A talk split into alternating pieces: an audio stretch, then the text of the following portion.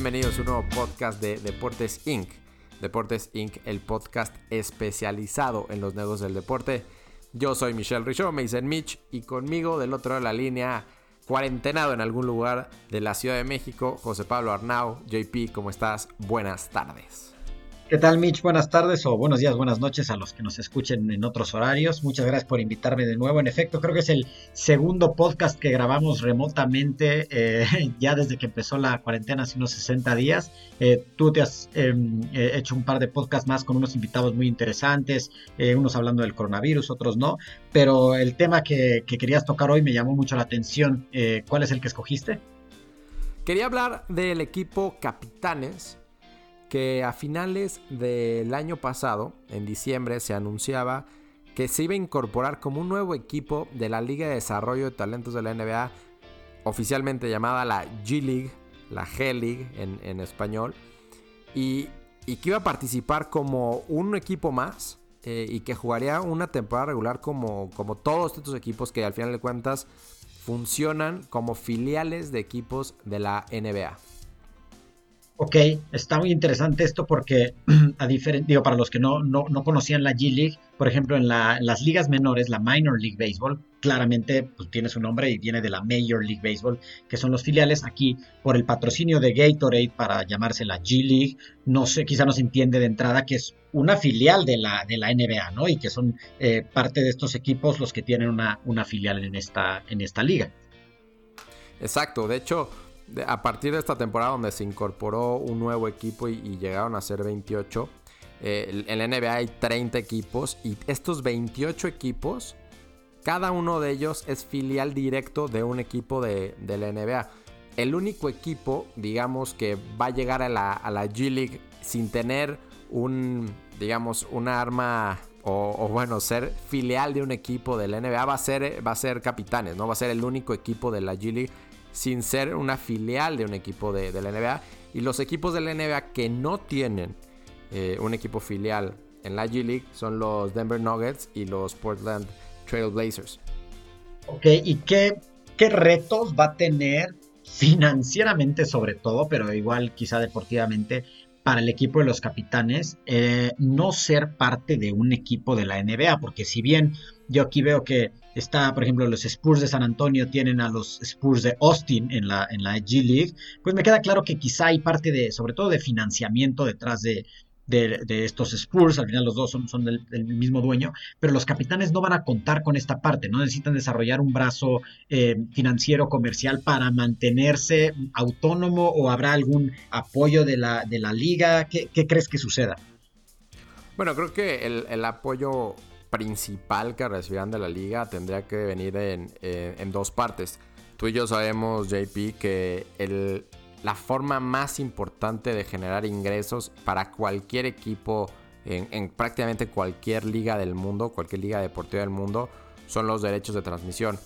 Ahorita en la G League en Estados Unidos se transmite por diferentes plataformas. Eh, está Twitch, esta famosa plataforma que, se, que es más conocida por temas de videojuegos, pero transmite algunos partidos de, la G League. Está ESPN Plus, que es esta nueva rama de ESPN para transmitir partidos en, streaming. Después está el NBA League. En temporadas anteriores estuvo Facebook Live. Entonces va a ser interesante ver qué tanto reparte eh, la, G League estos ingresos a, capitanes. Y, sobre todo por el hecho de que estamos acostumbrados a que en el mundo del deporte los derechos de transmisión se venden por territorios. ¿no? O sea, lo sabemos con la Liga MX que si, no sé, América está tiene los derechos de transmisión Televisa, bueno, lo que venda a Televisa es diferente a lo que venda América a, a tu DN. O si usamos equipos diferentes, no sé, Chivas. Chivas vende sus derechos de transmisión a, diferentes, sabemos que tiene múltiples eh, cadenas que lo transmiten en México y, en, Estados Unidos es diferente. Entonces vamos a ver si Capitanes va a tener que vender, digamos, sus transmisiones de forma local. Me, imagino yo que eso harán pero al mismo tiempo será muy interesante ver si, si recibe de parte de la liga esta repartición de, los derechos de transmisión. Ahora es un equipo nuevo que quizá, bueno, como mexicanos nos gusta mucho seguir a algún equipo o algún jugador mexicano que juegue en otra liga. Y entonces cuando, eh, por ejemplo, hablando de, de, fútbol o incluso de béisbol, cuando algún jugador mexicano llega a algún equipo, como que crece, por lo menos el seguimiento, no sé si la afición, pero sí el seguimiento para para ese equipo en particular, ¿no? Pero aquí es un equipo nuevo que sí, pues podríamos decir que medio representa a, México, aunque ahorita solo la Ciudad de México, eh, y a lo mejor existe demasiado interés, ¿no? De decir, ah, bueno, pues vamos a seguir al equipo, pero tú crees que sea lo suficiente para, como dices tú, vender los derechos directamente, o sea, individualmente, así como yo voy a venderle a alguna de las cadenas televisoras o cableras que hay, que hay en México de los de los capitanes o más bien la liga lo va a incorporar a un la, G League lo va a incorporar a un paquete global para llegar con las mismas televisoras mexicanas y decirle cómprame todos los derechos de la liga que incluyen a los capitanes. ¿Qué crees que suceda ahí? Porque esto, esto es nuevo, sobre todo como tú dices, ¿no? Que, en, México estamos acostumbrados a venderlos, sobre todo individualmente. Quizá la Liga Mexicana del Pacífico es la única que los vende, que los vende grupal. Pero tú, tú que ya viviste esto en el, en el Zacatepec, te tocó negociar. Eh, derechos de televisión, de transmisión de un equipo que pues no tiene, como decías tú, no es, no es el América, no son las Chivas, ¿no? Eh, ¿O crees que sean parte de, otra vez, de la G League y que la G League decida intentar comercializarlos en conjunto? Bueno, yo creo que es una excelente pregunta, ¿eh? Y mi intuición me dice que Capitanes deberá recibir parte de los ingresos por las transmisiones, o bueno, por este paquete eh, de, derechos de transmisión vendidos en Estados Unidos, porque al final de cuentas jugarán ellos contra el resto de los equipos y serán transmitidos allá. Y, yo pienso que dentro de México, de forma muy local, los partidos de, capitanes deberán ser vendidos a alguna televisora que los pueda transmitir eh, exclusivamente en el territorio mexicano. Yo creo que en, Capitanes hay una oportunidad enorme de crear un arraigo increíble sobre un equipo de una filial, bueno, sin ser una filial, pero la liga de filiales, digamos, o de, desarrollo de la NBA, para crear este arraigo y que la gente se sienta mucho más cercana al básquetbol. Evidentemente hay una afición muy importante a la NBA en, México. Se juega mucho básquetbol, principalmente en, en los estados del norte, pero ¿Qué oportunidad, JP, qué oportunidad va a tener el aficionado que quiera ir al gimnasio Juan de la Barrera a presenciar un deporte con unos atletas que en verdad no hemos visto en México? O sea, JP, el 42% de los jugadores que ahorita están en la NBA pasaron por en algún momento por la G League. Estamos hablando de, imagínate tener esos atletas, ese nivel de espectáculo en una arena, o bueno, en este gimnasio Juan de la Barrera, con solo 5000 espectadores. O sea, imagínate el nivel de cercanía que puedes tener con esta calidad de espectáculo. Ok, y ahora te hago una, pregunta que quizá a lo mejor suene como a, algo debatible, ¿no? vas a de seguir jugando en el Juan de la Barrera con 5.000 personas que a lo mejor no tiene instalaciones de, de, de última calidad, porque Tú también lo has mencionado en otros podcasts, ¿no? Viene la parte de las ganancias que puede generar un equipo por derechos de televisión, pero eh, la experiencia que genera en el estadio, bueno, además de que trae gente, este, puedes luego eh, generar, pues como dices tú, ¿no? Una pasión para recompra, consumo, etcétera. Eh, ¿Tú los dejarías ahí? ¿Preferirías que buscaran, no sé, la Arena Ciudad de México, que bueno, pues son 20 mil personas, pero tiene unas instalaciones de primer nivel que compiten con la de cualquier arena de, de Estados Unidos de la, de la NBA? Eh, ¿Buscarías algo para desarrollar un nuevo estadio? No sé, porque eh, tenemos ejemplos en México de, otra vez, equipos que no se preocupan para nada en la experiencia para el espectador y otros que van más allá y traen realmente, generan esas ganas de, mm, hoy quiero ir al estadio más por la experiencia que por la pasión por el equipo, porque pues claramente es un equipo que no tiene una afición sólida, otra vez como los ejemplos que dijiste, las Chivas igual venden el estadio por ser las Chivas, aunque en el estadio haya o no haya una experiencia interesante. Mira, eh, aquí van a ser diferentes factores. Está clarísimo que el Juan de la Barrera es un muy buen lugar para albergar partidos de, de básquetbol. Alguna renovación tendrán que hacer o algunas adecuaciones para, para mejorarlo pero es importante cuidar los gastos que pueda tener el equipo. Eh, yo me imagino que rentar la Arena Ciudad de México debe de ser bastante caro. ¿no? Entonces, el equipo seguramente al menos en un inicio, hay que recordar que, o bueno, o informar, porque no lo hemos dicho, que este, este proyecto se hace por al menos 5 años. Entonces yo lo primero que haría es estabilizar a este equipo por estos 5 años en el Juan de la Barrera, hacerlo bien, crear, lo mencionaste perfectamente, esta experiencia de día de partido, esta experiencia donde el aficionado pueda ir, el aficionado y el que no, o sea, el aficionado y el espectador, o sea, el que quiera ir a pasar un buen rato a ver un excelente espectáculo donde lo traten bien, donde llegar al lugar sea fácil, donde accesarlo sea fácil, donde comprar los boletos sea sencillo, donde una vez que llegues puedes sentirte en unas instalaciones seguras y donde al final de cuentas te sientas cómodo, ¿no? Eso va a tener que ser algo que priorice eh, Capitanes para lograr dar con una fuente de ingreso muy muy importante que será esta de, día de partido. No va a ser eh, en cuanto a cantidad quizá equivalente o siquiera cercano con lo que pueda recibir de, Gatorade, porque Gatorade al llamarse G-League, la, liga evidentemente le tiene que repartir o le estará repartiendo una fuerte cantidad de dinero a, los equipos. Ese es, una fuerte, ese es un ingreso bastante importante obviamente lo de los patrocinadores que ya genera la G-League y, adicionalmente los que, los que generará capitanes. ¿no? O sea, estamos hablando de la marca NBA y está ligado directamente a ello. La NBA es una liga completamente progresista que está generando niveles de entusiasmo entre los jóvenes, eh, en Estados Unidos por lo menos, casi, casi nunca antes vistos. Están haciendo un enfoque en las estrellas, en donde venden la imagen de las estrellas. Y a partir de esto es que logran crecer la, la, la liga y crear ingresos increíbles para todos los equipos. Entonces, hasta cierta forma va a tener que copiar esos modus operandi o, jalar esa información de ahí para tratar de, retransmitirlos y hacerlos aquí, aquí en la Ciudad de México. Ok, y por ejemplo, de, los, de las opciones de ingreso adicionales a, los, a, la venta de boletos, a la, a transmisión de televisión, pues está lo típico que uno siempre piensa que patrocinios, ¿no? En el uniforme, en el estadio, etcétera.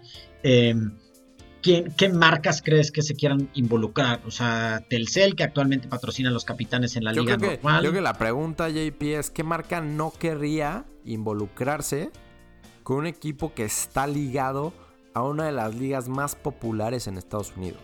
Y, y déjate lo popular, o sea, de la mayor creciente popularidad. O sea, aquí evidentemente en todos los deportes y por culpa del coronavirus, pues habrá, habrá restricciones presupuestarias de, de todas las marcas que potencialmente puedan patrocinar. Pero tenemos que confiar que poco a poco, en dos, tres años, la economía se irá recuperando y desde ahorita puede haber un compromiso de parte de las marcas para ligarse con algo tan peculiar como es Capitanes.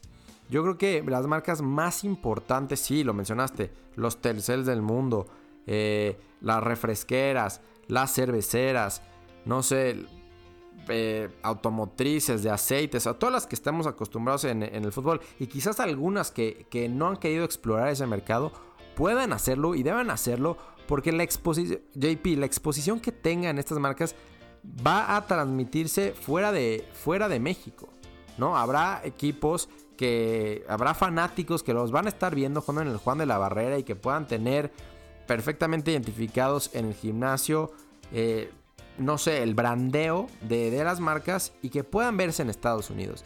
Son este tipo de cosas las que van a tener que pensarse dos veces las marcas que quizá no suceda en otras, en otras eh, oportunidades de patrocinio que tengan. Claro, aquí al, patrocinar un equipo, digamos de local, porque al final sí es en la Ciudad de México, pero va a ir a jugar, como dices tú, contra equipos repartidos en todo el territorio de Estados Unidos, que se transmite para un público americano, entonces incluso para marcas no necesariamente mexicanas, pero que quieran llegar al público mexicano y sentirse arraigados, pero al mismo tiempo salpicar de manera importante al consumidor en Estados Unidos que va a estar viendo estas transmisiones podría ser, podría ampliar yo creo que un poco el, el espectro o la posibilidad de de, marcas para este equipo a lo que quizá hay ahorita con la liga eh, de baloncesto profesional en México, donde a lo mejor las marcas están un poquito más reacias a participar porque no saben el alcance real que tenga este, una liga que, que si bien sí ha ido creciendo, pues sigue siendo muy chiquita en comparación con la G League. Claro, y, también hay, otras formas en las, que, en las que Capitanes podría generar buenas formas de ingreso, ¿no?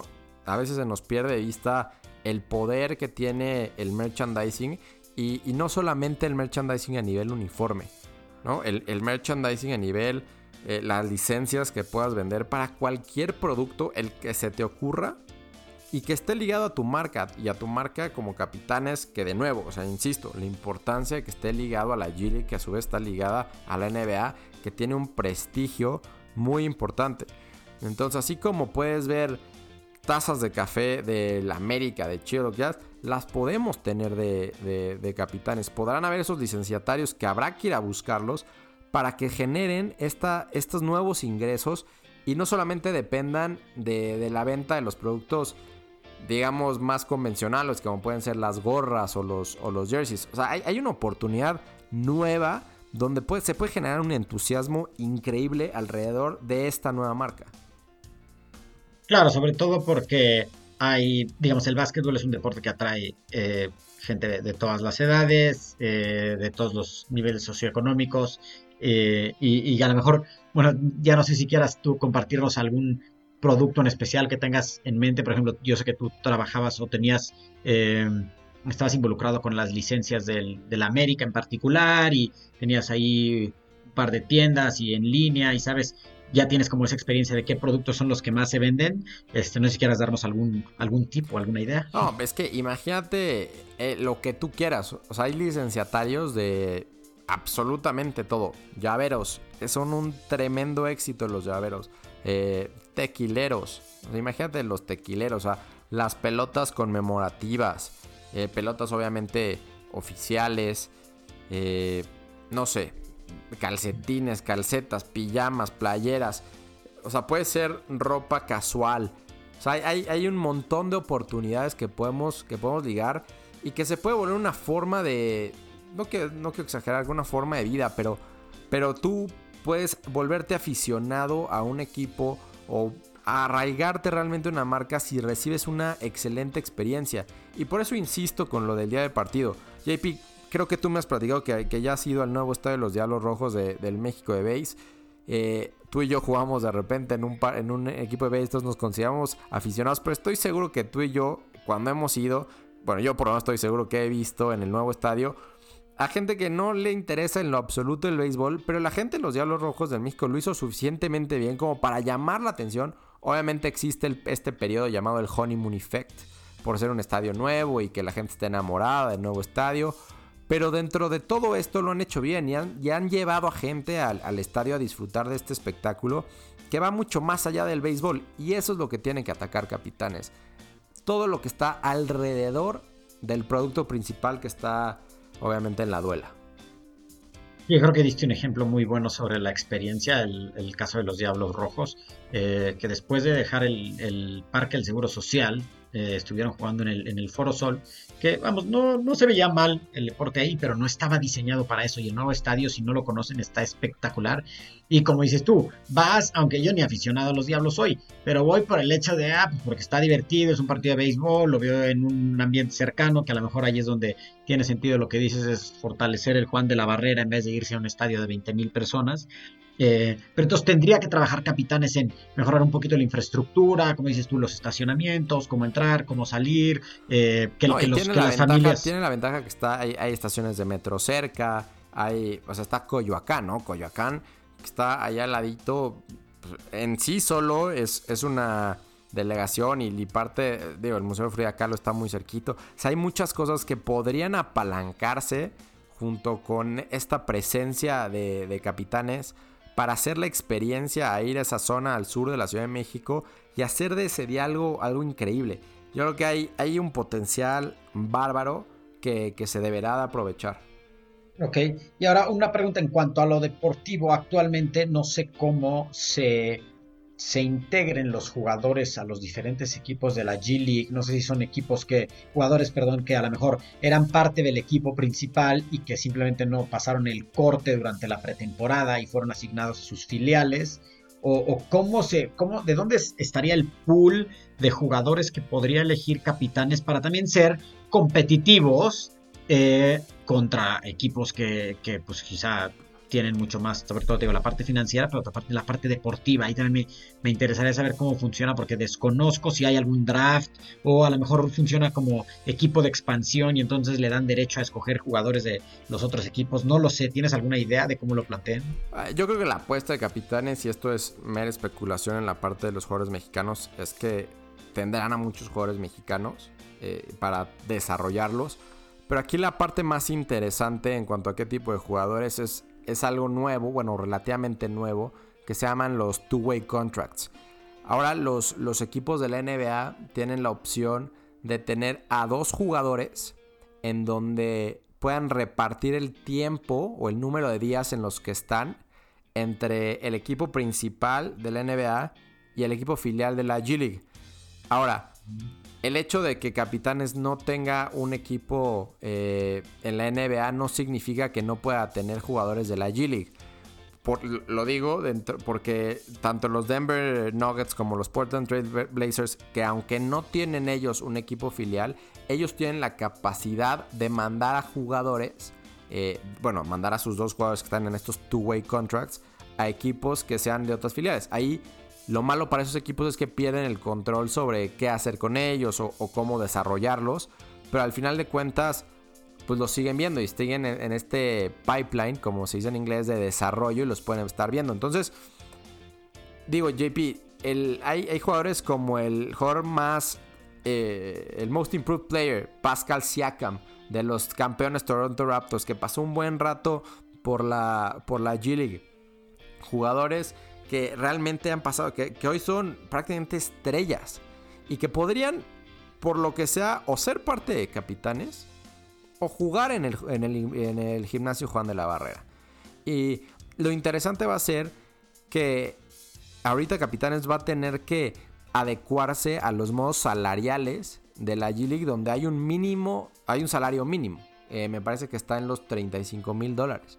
Entonces, esto significa un, gasto importante eh, y sobre todo con, con el tipo de cambio como está cambiando ahorita, donde obviamente lo que vendan ellos estrictamente a nivel regional, pues se venderá en pesos y ellos tendrán que pues, tener ciertos gastos en dólares. Eh, hay que ser muy creativos, hay que tener una capacidad de generar ingresos de muchísimos lados y, estoy seguro que que lo pueden hacer porque en verdad e, es, algo, es una marca que, tiene un potencial enorme. Ok, y a ver, yo te voy a ser muy honesto, no he ido al Juan de la Barrera a ver a los capitanes en la liga de baloncesto, entonces no sé cómo sea la, el ambiente que puedan crear. O de entrada, por ejemplo, desconozco si el gimnasio es propiedad de la, de la ciudad o de o del o, de, o del este de, federal, no lo sé, entonces no, sé también a qué arreglo lleguen, porque supongo que además es una liga que tendría ciertos requerimientos, además de la parte comercial que tú dices que es importante hacerla, seguramente existen requerimientos eh, oficiales de la liga que eh, tendría que cumplir este equipo. Mira, no sé quién sea dueño del, gimnasio, pero, o sea, al final de cuentas es muy similar a lo que ocurre con muchos estadios, muchas arenas en, el país, donde el equipo que los ocupa no necesariamente es el dueño del lugar, ¿no? Paga una renta, un arrendamiento eh, y al final puede usar de las instalaciones y las puede brandear de tal forma que se sientan como parte del equipo. Y si somos realistas, el aficionado que va o el espectador que va no va pensando, ah, este lugar es o no es propiedad de, ¿no? Al final de cuentas, ni el América es propiedad de, del Estadio Azteca, ¿no? O sea, quizás Televisa es propiedad de los dos, pero, o bueno, es propietario de los dos. Pero ahí al final de cuentas es parte del trabajo que tendrá que hacer eh, Capitanes para que la persona que vaya se sienta cómoda, sienta bien yendo ahí, ¿no? Que tengan lo más profesionalizado todo, que puedan y haya stands de comida que esté eh, obviamente de excelente calidad, pero que la atención sea buena, que los puestos de merchandising donde quieran comprar productos de los equipos sea de primer nivel, no sea tratar de evitar la piratería afuera. O sea, hay, hay diferentes cosas que se pueden hacer desde el día uno y ahorita hay una oportunidad increíble porque es algo nuevo, ¿no? Aquí es la idea de traer a gente que, realmente quiera y, pueda eh, crear cosas nuevas eh, que, que no se han visto en la Ciudad de México. Claro, ¿crees que además esto sirva como un parteaguas? Porque durante muchos años hay gente, según el, deporte que te guste, que dice un equipo mexicano en las ligas mayores de béisbol o un equipo mexicano de, en la NFL. Entonces, ¿crees que esto además sirva como un parteaguas de experimento para que las ligas ya mayores empiecen a decir, ah, fíjate que resultó ser un buen mercado? O inversionistas mexicanos puedan decir, vale la pena tener una franquicia, no lo sé. ¿O crees que no tengan ninguna relación? No, sin duda alguna va a ser, van a tener un ojo ahí, ¿no? Aquí lo interesante es que es un equipo filial donde creo que los, los gastos pueden ser eh, moderados, ¿no? No es un equipo de béisbol donde tengan un roster de 40 jugadores o un, un equipo del NFL donde tengan un roster de 53 jugadores. Aquí los rosters de un equipo de NBA están entre 12 y 15. Eh, o sea, hay, hay, ciertas cosas que puedes controlar más en la NBA, o bueno, en este caso en la G League, que en otras ligas. Pero sí, o sea, al final de cuentas es sorprendente que sea la G League, sea la NBA, sea el básquetbol, la primera que haya dado el paso al frente para hacer esto cuando quizás estábamos esperando el béisbol o, el, o la el NFL. O bueno, ahorita se habla todos los días de la fusión entre la MLS y la y la Liga MX y cómo se vería, porque al final de cuentas es algo similar, ¿no? O sea, es una liga donde se jugará en, dos países. Eh, entonces, va a, ser, va a ser nuevo, pero insisto, es una oportunidad muy, muy buena para desarrollar cosas que no hemos visto en México y que tienen el potencial para crecer de forma enorme. Ok, bien.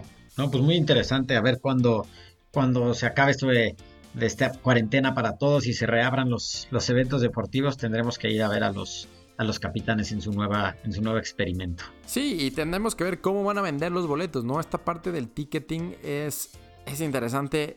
Obviamente no podemos esperar que se vendan a precios muy altos. Se tendrá que considerar diferentes variables. Y, tendremos que ver cómo complementa eh, Capitanes los ingresos que puedan generar por boletaje con los ingresos de Skillmos y de merchandising, todo lo que generen adentro, ¿no?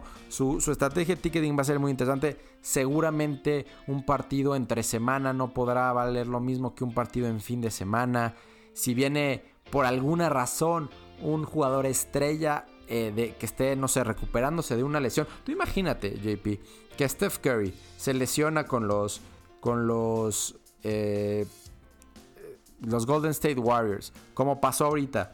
Y creo que pasó un partido con, los Santa Cruz Warriors, que son el equipo filial de, los Warriors. Creo que jugó un partido. Tú imagínate que ese partido se dé en el Juan de la Barrera. O sea, ese tipo de cosas las tiene que estar monitoreando constantemente el club para ver cómo, cómo maneja todo el tema del ticketing. Y por qué no, crear buenos planes de season tickets, crear que gente se comprometa a comprar los, los planes de, boleto de toda la temporada. Al final de cuentas, la liga tiene 50 partidos, de los cuales la mitad pasarán en el Juan de la Barrera. Habrán 25 partidos por año, al menos, más posiblemente playoffs, en donde pues, quizás sea un muy buen lugar para que tú lleves a gente de negocios, eh, que lleves a invitados corporativos obviamente tiene que estar este, el, arena o el gimnasio adecuado para poder invitar ese tipo de, posibilidades. Pero si no, también está un buen viernes, pasarla con los amigos, vamos a ver un espectáculo increíble. O sea, JP, un, un gimnasio de 5000 personas no es muy grande. O sea, realmente van a tener muy de cerca a, a los atletas y va a ser algo muy, muy espectacular. Sí, para los que no han ido como yo, ahorita que estoy viendo imágenes en, internet, está espectacular. O sea, sí, eh, estoy viendo que justamente hace poco tuvo unas renovaciones y en efecto, o sea, tienen te, cae el sudor de los jugadores, que no creo que sea muy saludable durante épocas de COVID, pero al final estás muy cerca, ¿no? Sí, o sea, yo me acuerdo en, el gimnasio en, Estados Unidos cuando estábamos en, George Washington University, realmente la arena era muy chiquita. No me acuerdo cuántos espectadores tenía, pero me imagino que era muy similar.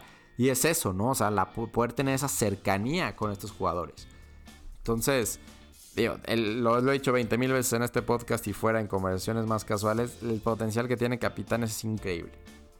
Buenísimo. Mitch, pues muchísimas gracias por invitarme a discutir este tema que no habíamos hablado en, en, Deportes Inc. De, la Liga de Desarrollo de, de Básquetbol de, Estados Unidos. Eh, y en particular creo que tampoco habíamos hablado de, la, de capitanes ni siquiera de la, de la Liga Mexicana de, Baloncesto Profesional. Muchas gracias a ti, JP, por atender mi llamado eh, en estas épocas del COVID, que te abras un espacio para hablar de los negocios del deporte, que al final de cuentas es lo más importante para Deportes Sync, del cual eres un aliado muy muy importante. Gracias a todos, nos pueden seguir en nuestras redes sociales, arroba Deportes en Twitter, arroba al final también en Twitter. Mi JP, ¿cómo estás? Yo soy Arnau Sport, también en Twitter me pueden seguir. Y ahí se meten a deportesync.com, tenemos varias publicaciones de, de capitanes, de cuándo sucedió y lo que esperábamos en ese momento.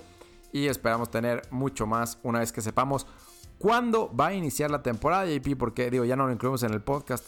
Pero nuevamente la temporada de, la G League empezará, em, empezaría en noviembre.